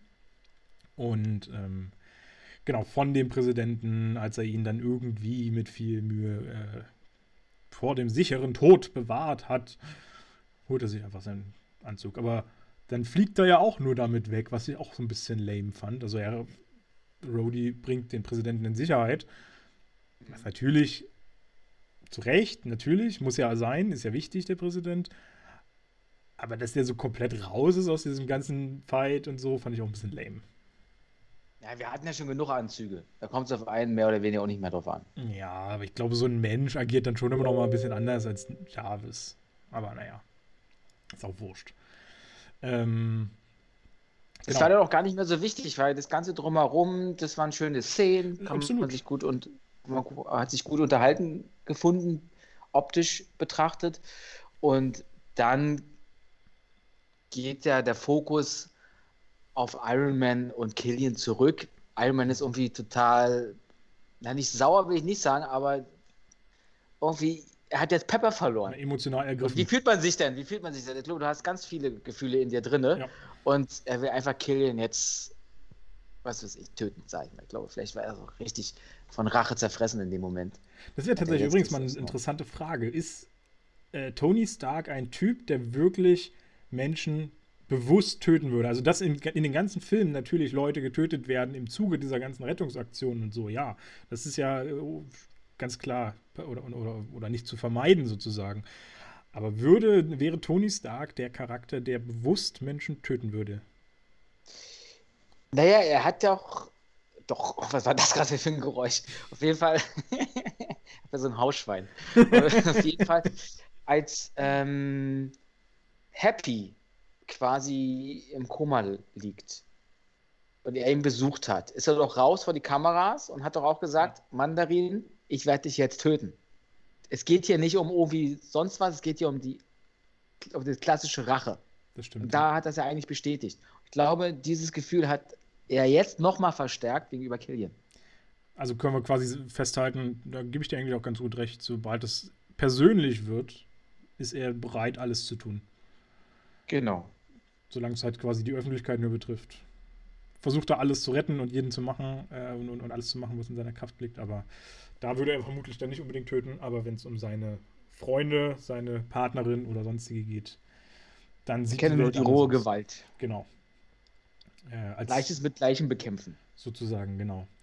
Ähm, ja, ein Mittel, wie er, wie er Killian äh, versucht zu bekämpfen. Er schickt Mark 42, der ihn ja die ganze Zeit so äh, durch den Film getragen hat, äh, beauftragt er sozusagen, sich um Killian drum zu legen, so dass Killian eben einen Anzug äh, quasi für kurze so Zeit. So wie vorher, wie, wie vorher bei der, bei der Explosion seines Hauses, genau. er quasi Pepper gerettet hat, so schickt er den Anzug jetzt auf Killian.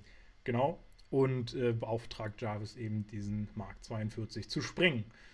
Und äh, das sieht auch erstmal schön spektakulär aus. Man ist sich aber trotzdem unsicher so ein bisschen, ob er jetzt gestorben ist oder nicht, weil irgendwie ist er ja so der Mega-Bösewicht. Und er ist natürlich auch nicht tot. Wäre ja auch zu langweilig.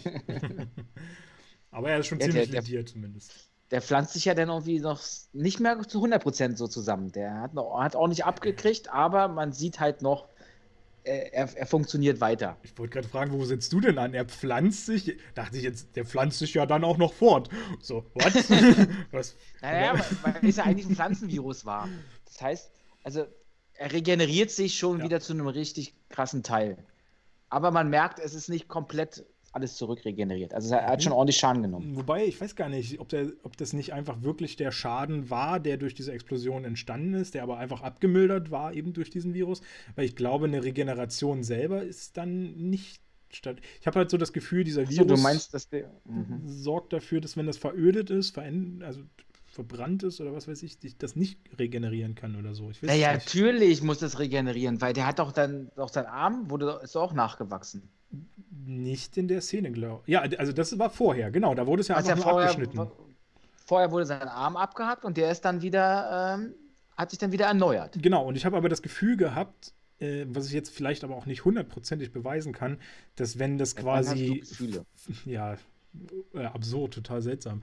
Ähm, wenn das quasi verödet ist, verbrannt ist, dann regeneriert sich das nicht wieder. Und bei, beim abgehackten Arm war es ja quasi nur eine Klinge, die das durchgeschnitten hat, sodass eben die Zellen sich wieder regenerieren konnten. Und bei dieser Explosion sind dann aber eben Brandschäden entstanden. Naja, in einer anderen Szene ähm, gab es doch den Moment, wo er auch in diesem Dorf in Tennessee diesen Seven Stimmt. in den Kopf schießt mit seinem Pulsator oder was ja, ist das? genau. Und der regeneriert sich ja auch wieder komplett danach. Das war ja auch das ist ja kein Brandschaden. War, war ja aber keine Schnittverletzung.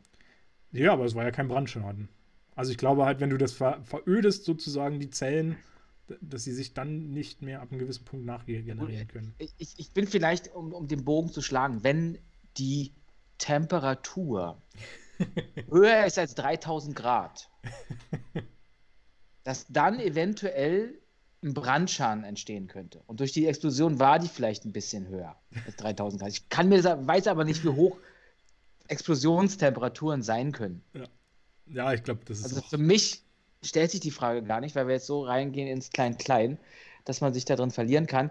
Für mich sah es so aus, als ob er die Explosion dann irgendwie wieder natürlich überlebt hat, aber ob der sich jetzt wieder zurückgeneriert hat oder ob das noch die Reste sind von der Explosion, das frage ich. Ja, es ist auch, glaube ich, relativ wurscht, weil wir sehen nicht mehr so viel von ihm in diesem Film. Ähm, denn äh, in diesem Moment, als ähm, Tony Stark natürlich feststellt, dass er überlebt hat, äh, geht der Kampf quasi ja weiter. Äh, wobei Tony ziemlich in die Enge gedrängt wird, weil er hat ja auch keinen Anzug mehr. Ähm, der ist auch schon, er ist auch schon ganz schön fertig. Genau. Wobei ich mich auch so ein bisschen gewundert habe, da fliegen ja immer noch Anzüge rum. Hätte sich nicht davon auch noch einen holen können?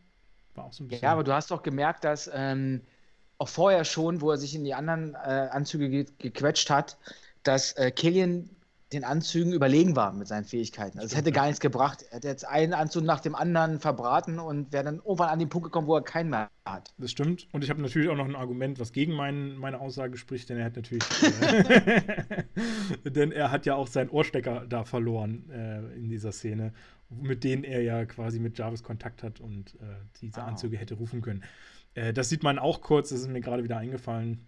Ähm, und an den kommt er auch in dem Moment gerade gar nicht so richtig ran. Äh, also ist er wieder mal nur auf seine, seine rohe Gewalt äh, zurück reduziert und muss äh, mit bloßen Händen sozusagen Killian bekämpfen, was natürlich einfach nicht so einfach ist, weil wir haben ja, wenn, wenn Killian sowas überlebt, was soll ihn sonst zerstören? Und genau in dem Moment taucht natürlich eine ganz besondere Person auf. Wer kommt denn da? Hm, lass mich mal kurz überlegen. Seine Mutti. Wer könnte da aufgetaucht sein? Hm. Es kann aber nicht Pepper gewesen sein, weil die ist ja gestorben.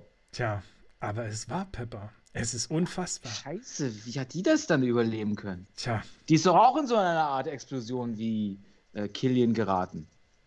Nee, eigentlich ist sie nicht. Das ist so eine Art. Sie ist ins Feuer gefallen. Ja, sie, Von ganz weit oben. sie ist ins Feuer gefallen und ist eine Art Explosion erleben. Alles klar. Ja, weil es ja auch wieder was mit Hitze zu tun hat. und mit Schmerz und alles so. naja, okay. Ich würde jetzt trotzdem keine Explosion mit Feuer vergleichen. Aber gut, vielleicht haben wir da unterschiedliche Definitionen. Ähm, ja, sie hat es überlebt. Sie hat ewig lang jetzt im Feuer gelegen, warum auch immer. War wahrscheinlich gemütlich warm dort, ich weiß es nicht. Ähm, das war mir tatsächlich ein bisschen lang, wie sie da jetzt da drin gelegen hat. Ähm, und äh, ja, sie versucht dann oder äh, schnappt sich irgendwie noch so ein, so ein Rest von einem äh, Iron Man Anzug, so ein, so ein Repulsor, den sie sich irgendwie an der Hand holt. Ich weiß gar nicht mehr, wie, wo, wo sie den härte, auf dem Boden gefunden oder so, ne? Und äh, mhm.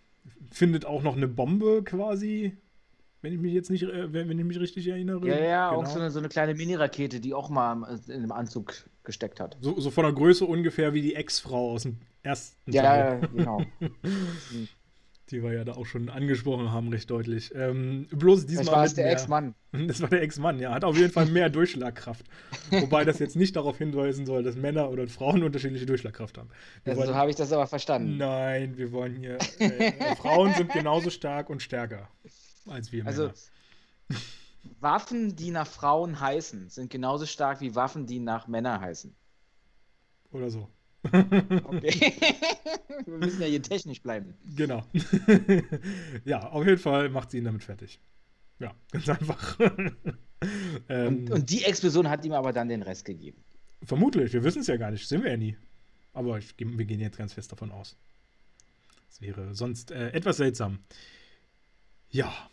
Ähm, ich gerade noch mal gucken, ob ich irgendwas vergessen habe, was noch interessant war zu erwähnen.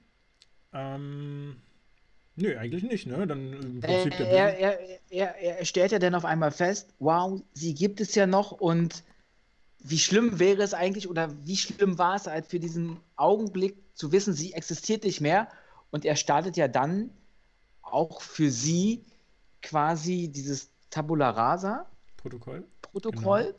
dass er sagt, pass mal auf, ähm, ich muss das auch so hinkriegen, du bist mir so wichtig und ich brauche diese Anzüge eigentlich gar nicht mehr in der Form. Ich muss irgendwie wieder mit mir selber klarkommen und ich weiß, wo ich hingehöre an deiner Seite, du bist mir wichtig und ich kann mich nicht nur in diese Arbeit verlieren, ich darf nicht immer nur Angst haben und dann explodieren ja alle übrig gebliebenen, es sind noch eine Menge, glaube ich, Anzüge und es wird auch ein bisschen romantisch, es ist sehr düster, die kuscheln da so ein bisschen, schauen in den Abendhimmel und ein Ding nach dem anderen geht da hoch alles so ein bisschen im Feuerwerkstil, wo wir uns natürlich auch so ein bisschen fragen, ähm, ja, okay, also ich weiß jetzt nicht, ob so eine Funken so abstrahlen äh, würden, wenn da so ein Anzug explodiert. Ich glaube, das sähe ja dann schon noch ein bisschen anders aus. Insbesondere, jetzt wo wir das gerade erwähnt haben, er hat ja nun mal vorher den Mark 42 gesprengt. Und die Explosion hatte nicht so wunderschöne Funken. Ja, aber er hat ja er hat ja äh, den anderen nur so gesprengt. Er hat, er diesmal aber gesagt, dieses Taba, Tabula ähm, Rasa. Tabula Rasa Protokoll und das heißt wahrscheinlich für Jarvis, okay, ich sprenge den aber so, dass es aussieht wie ein Feuerwerk. Quasi so als Absch äh, eine Abschiedssprengung. Wahrscheinlich, ja. Dass das Feuerwerk so ein bisschen integriert war schon in den Anzügen von Anfang an. Genau, hat er extra so ein bisschen Schwarzpulver mit reingeholt. Wenigstens einer, der dieses Jahr dann für uns hier die, äh, das Feuerwerk rausgeholt hat. Wenigstens einer, der die Feuerwerkbranche unterstützt hat, sozusagen. Und was haben wir, was haben wir gesagt beim ersten Teil? Als er aus der Höhle rauskam und da alles platt gemacht hat, da ging da auch ordentlich die Luzi ab. Jo. Und ich meinte doch noch, weil man ja dieses Jahr nicht Feuerwerk machen konnte, hätte man sich das um 0 Uhr angucken können. Ja. Ich finde aber die Szene jetzt viel praktischer und stilfeuer. Also wenn dann Iron Man 3 Abschlussszene zu Silvester. Ja, absolut. Wenn man mal kein Feuer, Feuerwerk im Haus hat. Also wie auch die ganzen nächsten Jahre dann quasi, weil wird ja weiterhin alles so bleiben, wie es jetzt gerade ist. Ähm, ja, und dann, also wird natürlich romantisch, du hast es erwähnt, alles liebevoll, alles schön, bisschen Emotionen, bla bla bla, alles überall reingeschippt. Äh, ungefähr so emotional, wie ich das jetzt gerade runtergerattert habe. Und ähm, dann geht mir das alles viel zu schnell. Also es ging mir auch vorher schon viel zu schnell. Es war alles ein, so ein extrem schnelles, hohes Pacing, was sie da reingehauen haben. Ähm, und äh, jetzt auf einmal ist es dann halt so, naja, okay, alles ist schön, alles, die, die, die Welt ist wieder in Ordnung sozusagen, der Bösewicht ist vernichtet. Ähm, einziges Problem ist noch, äh, Pepper hat halt immer noch ihren, diesen Virus in sich. Ähm, klar, Tony hat ja schon deutlich gemacht, dass er das äh, re relativ schnell und gut kann, so eine Sachen, entwickelt also in kürzester Zeit ein Gegenmittel, das wird über uns über die Off-Stimme äh, verraten oder erzählt sozusagen und ähm, heilt dann in kürzester Zeit Pepper Potts wieder. Äh, was ich ein bisschen schade fand, weil ich sie ziemlich stark als Figur fand in dem Moment, als sie mal ihre Kraft mit der neuen Fähigkeit. Ja, aber sie kann ja nochmal neu infiziert werden mit dem Virus und hat dann wahrscheinlich wieder die Kräfte. Oder ja. meinst du, ist es wie eine äh, ähm, Ammonisierung? Nee. Immunisierung. Immunisierung. Gerade in der aktuellen Zeit muss man doch diesen Begriff kennen. Wieso? Äh, ja. Was? Immunisierung, was hat denn Immunisieren? Gibt es ja heutzutage gar nicht. Ne? Stimmt, in Deutschland hast du recht. In Deutschland wird man viel zu wenig immunisiert. Aromatisieren meinte ich eigentlich. Ja, genau. ähm, ja, kann, kann durchaus sein, dass man vielleicht eine Immunisierung hat, aber also ich meine, das macht doch keiner mehr. Wenn die jetzt gesund ist oder so, dann wird ja jeder. Aber so kann sie nochmal als Superheldin zurückkehren. Naja, also als Iron Man natürlich auf jeden Fall, sozusagen, dass er einfach einen Anzug von ihm bekommt. Aber. Naja, das ist klar. Aber weiß, weiß man jetzt nicht. Also ich gehe mal davon aus, dass der Virus vernichtet wird und wurde oder wie auch immer. Siehst du, das erfährt man eigentlich auch nie, ne? Ob die Labore da gesprengt werden nachher noch oder, oder zerstört werden. Naja, eigentlich hat das Militär das ja auch alles dann unter seine Fittiche. Ich glaube, das verschwindet dann wieder im, im Nirvana und kann irgendwann mal wieder rausgekramt werden, wenn man es braucht. Ja, so wie sie es ja bei Marvel ganz gerne machen mit den Bösewichten und ähnlichem. Ähm, wo es ja schon öfter mal hieß, dass man die und dann, dann vielleicht. Mit Hydra und den äh, zehn Ringen, die tauchen doch immer mal wieder auf. Richtig, richtig. Ähm, ja, genau, auf jeden Fall heilt er sie davon. Ähm, schade, schade. Ich ich fand, das sah echt gut aus. Wie sie und, und er geht ja auch noch einen entscheidenden Schritt, um quasi Pepper auch seiner Liebe zu gestehen. Du meinst, dass er äh, auch sich versucht zu heilen, oder? Genau, das ja, meine ich. Genau, ähm, beziehungsweise er versucht es nicht nur, er unterzieht sich einer Operation, die ihm die äh, verbliebenen ähm, Splitter von eben dieser, äh, Gran nicht, die Granate war es nicht, von dieser Rakete äh, die ihn im ersten Teil quasi getroffen hat, äh, um diese äh, Splitter aus seinem Körper entfernen zu lassen, wo man sich dann so fragt, ja, okay, also du bist irgendwie der reichste Mensch auf der Erde. Das hast du uns jetzt über zig Filme quasi klar gemacht. Hättest du das nicht schon vorher machen können? Er wollte es aber vorher nicht. Deswegen hat er es nämlich nicht gemacht. Weil er vorher ja noch angewiesen war auf seine ganzen Anzüge und auf quasi die Energiequelle in seinem Körper. Und ich glaube, er wollte es einfach nicht. Ja. Er hätte schon, er hätte schon gekonnt. So meine Theorie. die Energiequelle ja grundsätzlich auch unabhängig davon funktioniert, weil die Energiequelle ist ja, wenn wir auf, auf die Basis gehen, ist ja nur der Antrieb für den Magneten, der in seinem Körper ursprünglich ist, um die Splitter eben vom Herzen wegzuhalten. Du kannst aber diesen Magneten ja einfach aus dieser Gleichung rausnehmen, wenn du die Splitter einfach rausnimmst. Und dann hast du ja aber trotzdem diese Energiequelle immer noch. Ja, ist okay. Mhm. Die dann eben den Anzug betreiben könnte. Was wir dann mehr oder weniger. Und vielleicht war der Bezug halt auch zu diesem leuchtenden Teil in seiner Brust, zu den, zu den, zu, zu, zum Ironman-Dasein, weil eigentlich war er nur quasi, also nicht für seine Arbeit, aber für, für, für, für, für seine Superheldenarbeit da. Mhm. Und, und jetzt hat er halt sein Leben erweitert mit Frau, vielleicht irgendwann mal Kinder, heiraten, dies und das und jenes. Also es kam ein entscheidender Teil dazu das und dadurch ist er vielleicht den Schritt gegangen und sagt, okay, ich, ich äh, verlasse den einen Teil und gehe auf die andere Seite, was ich jetzt mein Leben, was mir jetzt mein Leben so darbietet. Ja. Das äh, wäre eine mögliche Erklärung, auch wenn ich trotzdem noch denke, man, könnte, man, hätte einfach dieses Lebensrisiko, was ja immer existent war über die ganzen drei man Filme. Man hätte es definitiv vorher machen müssen. Hätte man vermeiden können, ja. wenn, zumindest wenn das so einfach zumindest zu sein scheint. So ja, auf einmal geht es. Und vorher wird noch ja. so gesagt, ja, das äh, kriegst du gar nicht hin. Ja, also ich fand es auch. Äh, ja, wie gesagt, fand ich ein bisschen mager. Aber ja, genau. Er, er ist jetzt frei. Er, er ist nicht mehr an diesen Scheiß da gebunden. Seine Anzüge sind zerstört auch seine, sein Haus ist zerstört, was wir ja im äh, letzten Moment dann auch nochmal sehen, wo mittlerweile alle Trümmerteile äh, weg sind. Also ich meine, ich, ich entsinne mich noch Viel mal, Zeit, muss viel Zeit vergangen sein. Ja, genau. Bis er wieder zurückkehrt. Ich, also ich entsinne mich, dass während des Films er irgendwann mal den Auftrag gegeben hat, dass irgendwelche Bagger oder sowas da hinfahren sollen. Äh, es war eine ganz kleine Szene, ein ganz kleiner Nebensatz irgendwie nur. Ich weiß auch gar nicht mehr, wann der kam. Ähm, aber diesen Auftrag hat er irgendwie Jarvis gegeben. Offenbar hat er auch selber Bagger gebaut, die von alleine baggern können oder so. Ich weiß es nicht. und ähm, die das dann quasi reparieren oder, oder nicht reparieren, aber, aber, die ganzen Teile da wegschiffen sollten und bla. Naja, und jetzt quasi in dieser finalen, großen, epischen Szene sehen wir, wie quasi alles schon weg ist und er auf diesem Kreisplateau steht war das das, wo da immer der Flügel? Nee, das kennen, kannten wir doch auch aus dem Film schon. Wo, wo da, da, da kam, ich nicht, kamen da nicht die, die ganzen ähm, Ironman-Anzüge raus? Als ja, er das Protokoll, die Hausparty quasi gestartet hatte? Aber ich glaube, dass also, da, also in den, in den oberen Etagen stand, glaube ich, da der Flügel an dem Kreis. Aber ich bin mir ja nicht ganz sicher. Aber die oberen Etagen sind doch alle runtergefallen. Ja, ich deswegen stand Aber man kennt es irgendwie da. optisch so. ja, genau, man kennt es irgendwie. Für, für, mich sah es so, als ob es immer der, der, der obere Eingang war, wo du nach unten wie so eine Art halbe Wendeltreppe in die Werkstatt gegangen bist. Irgendwie so. Ja, ja, irgendwie so in dem Dreh, genau. Ähm, wo es dann immer weitergeht und immer weiter und bis zum Erdkern quasi, wo immer irgendwelche Sachen dann auftauchen. Äh, ja. Zum Ironkern. Genau. ähm, an diesem Punkt treibt er noch ein bisschen Umweltverschmutzung. Also ein bisschen. er hat nämlich seinen äh, Arc-Reaktor, den er ja nach der Operation nicht mehr braucht. Der aber auch nicht mehr leuchtet, wenn ich mich nicht täusche, wo ich mir so denke, der versorgt sich doch selber mit Energie. Warum leuchtet der auf einmal nicht mehr? Naja, gut, hat er mhm. vielleicht einfach selber ausgeschalten. On-Off-Schalter einfach betätigt. äh, genau, den schmeißt er dann einfach ins Gebüsch, beziehungsweise es soll ja ins Meer geschmissen werden, aber ich glaube nicht, dass er so weit werfen kann, wer weiß. Ähm, und findet da noch was Interessantes. Was findet er denn da? Der findet noch sein, seine beiden alten Hausroboter, sag ich mal, oder Werkstattroboter, die sauber gemacht haben oder ihn mal irgendwelche Shakes angerührt haben. Richtig, über die er sich immer beklagt hat.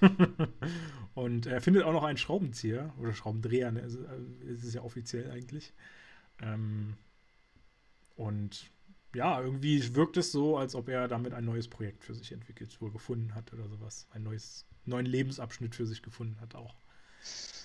Ähm, und beendet diese Szene mit einem ganz bekannten Satz. Mit welchem?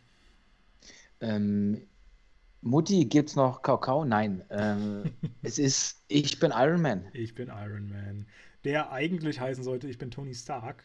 So war es ursprünglich wohl im Drehbuch, wenn ich mich nicht täusche. Weil er eigentlich ja diesen Lebenswandel durch, genau. durchlebt äh, hat und wäre Tony Stark, finde ich, viel besser gewesen als Endsatz. Aber für das Universum ist natürlich viel wichtiger, dass er sagt, also für das Marvel-Universum, ich bin Iron Man. Weil es geht ja doch noch weiter. Richtig, richtig. Äh, was wir, glaube ich, auch angeteasert bekommen dann nach der letzten Abspannszene. Ne? Also da steht ja dann meistens immer bla bla bla will return und ich glaube, das wird ja hier, steht dann hier, glaube ich, auch wieder in diesem Film. Ja, wenn ich mich nicht täusche. Oh, das weiß ich gar nicht. Das weiß ich nicht. Genau, aber also wir haben natürlich, also jetzt sind wir an sich mit dem Hauptfilm durch, aber wir haben natürlich wieder mal eine Abspannszene, wie eigentlich in allen Marvel-Filmen. Ich glaube, wir hatten halt einen, ne, wo es jetzt keine konkrete gab. Einen gab es, ja, beim aber sonst haben wir sie überall. Äh, ja, wen, wen sehen wir denn in dieser Abspannszene noch? Wer kommt denn noch dazu? Also ich kann dir sagen, wen wir äh, definitiv nicht im Film sehen, falls ich es noch nicht erwähnt hatte. Oh. Und das ist Nick Fury. Nick Fury, verdammt. Selbst in der Abspannszene findet man ich, ihn nicht. Ich dachte, ich komme rum, rum. krieg ich wieder einen Punkt. Ähm, ja, muss ich, muss ich zugestehen, ich hoffe, das ist jetzt endlich mal der letzte Film. Ich hoffe es auch für dich. War das nicht der erste Film, wo Nick Fury nicht drin vorkam? Nein, der kam auch schon mal nicht vor. Stimmt, Wo? Hulk, glaube ich, ne? Kam der nicht vor, wenn ich mich jetzt nicht täusche. Da war, glaube ich, nicht drin. Also, wo Doch, im Hulk zum Schluss, im Hulk zum Schluss, dann nee, sagt nee, er nee. noch was über die äh, Retterinitiative. Mm, oder? Nee, ich glaube nicht. Ich glaube, bei Hulk war ja die Abspannszene, wo Iron Man auf äh, Edward Norton trifft. Ach so, okay, ja, gut. Glaube, das war ja die Abspannszene. Ja. Und äh, ich glaube, wenn ich mich recht entsinne, war Fury nur irgendwo ganz vorne am Anfang in diesem Vorspann namentlich erwähnt. Ähm, als ah, auf diesen Unterlagen. Oh, stimmt, stimmt, stimmt, stimmt, stimmt, stimmt. Ja, genau. Das waren, dann haben wir jetzt quasi zwei Filme, wo Fury als Person nicht vorkam, als Schauspieler. Ähm, okay, ja, Fury ist nicht da. Wer, wer ist denn dann da? Ja, Bruce Banner ist da. Bruce Banner, genau. Und äh, Tony Stark liegt wie beim Psychologen auf so einer Couch und Bruce Banner hat einen kleinen Block in der Hand und sitzt neben ihm. Genau. Und hm? Ja, das hast du letztens eigentlich auch ganz gut zusammengefasst, ist mir gar nicht so aufgefallen, weil es geht ja mit dieser Off-Stimme auch so ein bisschen los.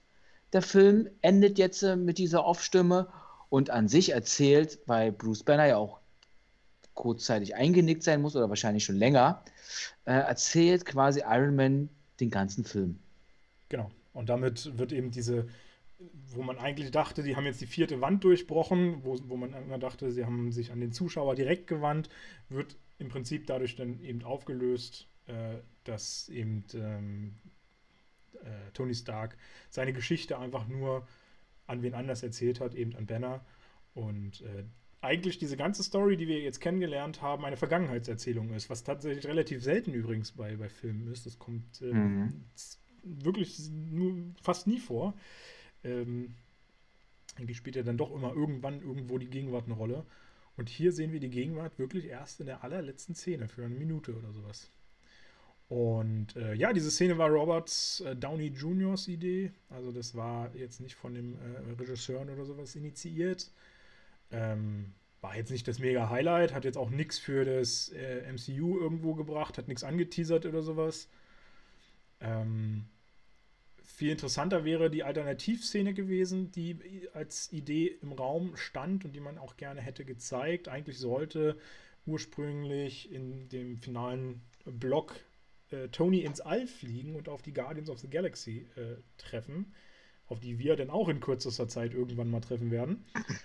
Und ähm, ja, wie genau das dann geplant war oder stattfinden sollte. Aber das hätte ich auch viel, viel cooler, cooler gefunden, was das MCU betrifft. Genau, hätte ich auch cooler gefunden, aber letztendlich hat es halt nicht äh, stattgefunden, einfach aus dem ganz einfachen Grund, dass ähm, der Vertrag von Iron Man nun mal ausgelaufen ist, oder nicht von Iron Man, von Robert Downey Jr. natürlich, äh, ausgelaufen ist bei Marvel oder äh, Disney oder wie auch immer.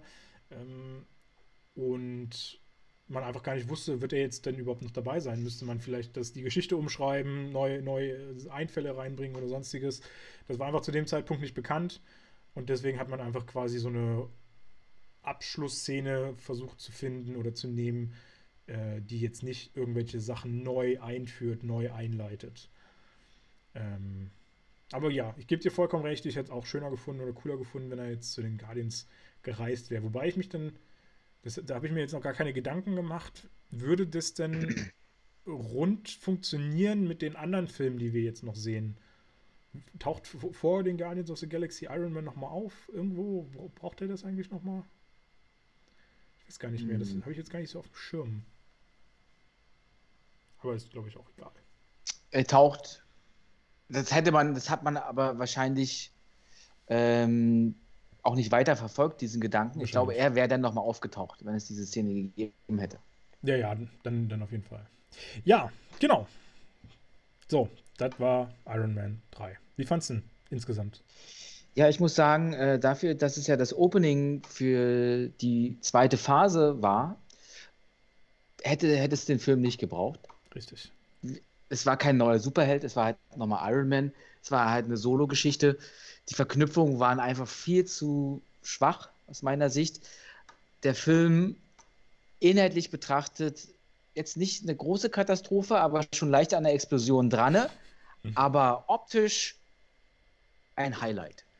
Also was da teilweise abging und wenn man sich wirklich nur sein Popcorn holt, sich berauschen lassen, lassen will, mal so einen Abend im Kino, da funktioniert er einwandfrei. Aber an sich hätte es den Film wirklich nicht gebraucht. Und da du ja immer viel Wert auf gute Schurken legst, wie fandst du den denn? Den Beschissen. Entschuldigung, dass ich das so sage. Das einzige Gute, was ich fand, ist, jetzt kommt mir das auch wieder so in Erinnerung, was ich damals gesagt habe vor einer Woche, dass eigentlich der Mandarin ist ja der Anführer der zehn Ringe. Ja. Und der Mandarin hat ja eigentlich auch mystische Kräfte. Der ist ja eigentlich wie so ein Doctor Strange in Böse, so aus den Comics heraus. Der hat ja krasse Fähigkeiten. Und dass man die Rolle des Mandarins jetzt so realistisch gestaltet, wie ich auch die, die, die Batman-Trilogie so gut fand, dass man das mal so ein bisschen auf die Wirklichkeit alles runter reduziert hat, hat mir, hat mir das sehr gut gefallen. Dass man halt quasi etwas Fiktives dadurch erschaffen hat, was eigentlich ganz normal war. War halt ein Schauspieler in einer Rolle. Das hat mir wieder, also das war, also für mich ist der Mandarin in dem Moment dann schon ein sehr, sehr interessanter Bösewicht gewesen, weil auch der Film mir von Anfang an nicht suggeriert hat, ah, okay, das ist eigentlich nur so, so, so ein plumper, billiger äh, Taschenspielertrick. Ja. Also das hat mir gefallen. Ja, Aber an sich, der eigentliche Bösewicht, das war für mich, äh, äh, hat bei weitem nicht ausgereicht. Damit da, der mich kitzelt. Da kann ich dir tatsächlich auch sehr, sehr beipflichten. Du hast es im Prinzip gesagt und äh, ich finde, das trifft es auch sehr, äh, dass die Figur oder die, die Aufmachung dieser Figur interessant ist, aber eben alles drumherum nicht. Die Stärke ist für total lame. Ähm, dieser ganze Virus-Geschichte ist alles so ein bisschen, naja, Not Notbehelfs irgendwie rangezogen und eingeführt, ähm, hat aber irgendwie nichts so richtig vorangebracht. Äh, und, und war völlig unnötig. Wie eben auch der ganze Film, der uns nicht wirklich inhaltlich viel mehr äh, gesagt hat. Klar, so ein bisschen ein rundes Ende der, äh, des Solo-Ironmans quasi gebracht hat. Weil in Zukunft werden wir ihn ja nicht mehr in einem eigenen Film sehen, sondern nur noch immer in Kombination mit allen anderen Darstellern. Ähm, oder mit mehreren anderen Darstellern. Und ja, also ich fand ihn auch. Ich bin ja Iron Man-Fan, habe ich ja offen zugegeben. Teil 1, 2, also gerade 1 gefällt mir sehr gut, 2 aber auch noch ganz nett. Äh, aber die 3 ist tatsächlich einer meiner, wie ich finde, schlechtesten, oder nicht meiner, aber einer der schlechtesten äh, Filme im MCU, weil der einfach, einfach so dahin dümpelt, gleichzeitig viel zu schnell die Geschichte erzählt äh, keinen wirklichen Fokus, kein, keine Emotionen, keine Leidenschaft in die Momente reinbringt, oftmals. Äh, Gerade auch diese ganze Szenerie mit dem, mit dem Jungen hätte für mich gerne noch so ein bisschen mehr Charme aufweisen können. Auch wenn es ein paar ganz nette Gags da gab, die mir gefallen haben, die sie auch wieder mal, wie in allen anderen Teilen, wie es bei Iron Man überall immer der Fall ist, äh, schon gut auch manifestiert haben und auch schöne, äh, schöne. Hast du dir eigentlich mittlerweile schon eine Kartoffelkanone gebaut? Nee, tatsächlich noch nicht. Würde ich auch verzweifeln. ich habe immer zu wenig Kartoffeln da. Aber äh, ja. Daran sollst du nicht hapern. Ich bring dir gerne mal einen Sack rum. ja, sehr schön. Ähm, dann baue ich mir zur nächsten Woche eine Kartoffelkanone. Oder vielleicht doch lieber einen Hammer, um äh, gleich mal die, äh, den, den Übergang zu schaffen zu unserem nächsten äh, Film, den wir jetzt angehen müssen. Denn wir haben jetzt als nächstes auf der Liste Tor 2, ne? 2, 3? 2, 2 sind wir jetzt. Tor 2. Ich glaube, Tag der Entscheidung? Nee, wie hieß denn der? Ich weiß gar nicht mehr, wie der Untertitel war. Aber ist auch wurscht. Werden wir Dunkelelfen irgendwie, keine Ahnung. Die Dunkelelfen. Klingt dann eher wie so ein, so ein Fantasy-Film aus dem Aragon-Universum. Oder von äh, Herr der Ringe. Naja, genau, also Thor ist wieder mal auf dem Plan. Ich bin sehr skeptisch. Ich bin, weiß noch nicht so richtig, ob ich mich darauf freue. Äh, ich bin immer nicht so der große Thor-Fan gewesen. Aber ich lasse mich gerne überraschen. Ja. Hast du noch ein paar Abschlussworte? Willst du noch was sagen? Nö, kein Bock. Alles gesagt. Wir haben mit letzte Woche so viel gesagt. Schönen Abend. Und ähm, ich bete, dass es keine Knister-Knaster-Probleme gibt. Ich bete auch dafür. Ich hoffe, es. Äh... Ich mache den Scheiß nicht nochmal mit. Kündige. Kündige, falls das jetzt nicht klappen sollte. Alles Vielleicht klar. hört er mich jetzt zum letzten Mal, Leute da draußen. Also, genau. macht's gut, bleibt sauber. Ich hoffe, ihr habt euch jetzt nochmal die Stimme schön ins Ohr gehen lassen. Ab nächste Woche hören wir ihn definitiv nicht mehr. und äh, ja, viel mehr gibt es von mir eigentlich auch nicht mehr zu sagen. Ich äh, freue mich äh, darauf, wenn ihr dann nächste Woche auch wieder einschaltet. Äh, lasst uns gerne auch für, den, äh, für diesen Podcast ein paar Gefällt mir da, äh, kommentiert fleißig. Und ähm, wir freuen uns immer auf eure Meinungen auch zu allem, was, also wir sagen zumindest, dass wir uns auf eure Meinungen freuen äh, zu allem, was, was wir so gelabert haben. Und äh, ja, hoffen, dass ihr, wie gesagt, nächste Woche auch dann wieder dabei seid, wenn es um Tor geht. Und äh, wünschen euch eine wunderschöne Woche. Ähm, macht nicht zu doll, bleibt gesund. Und äh, bis demnächst in diesem Kino.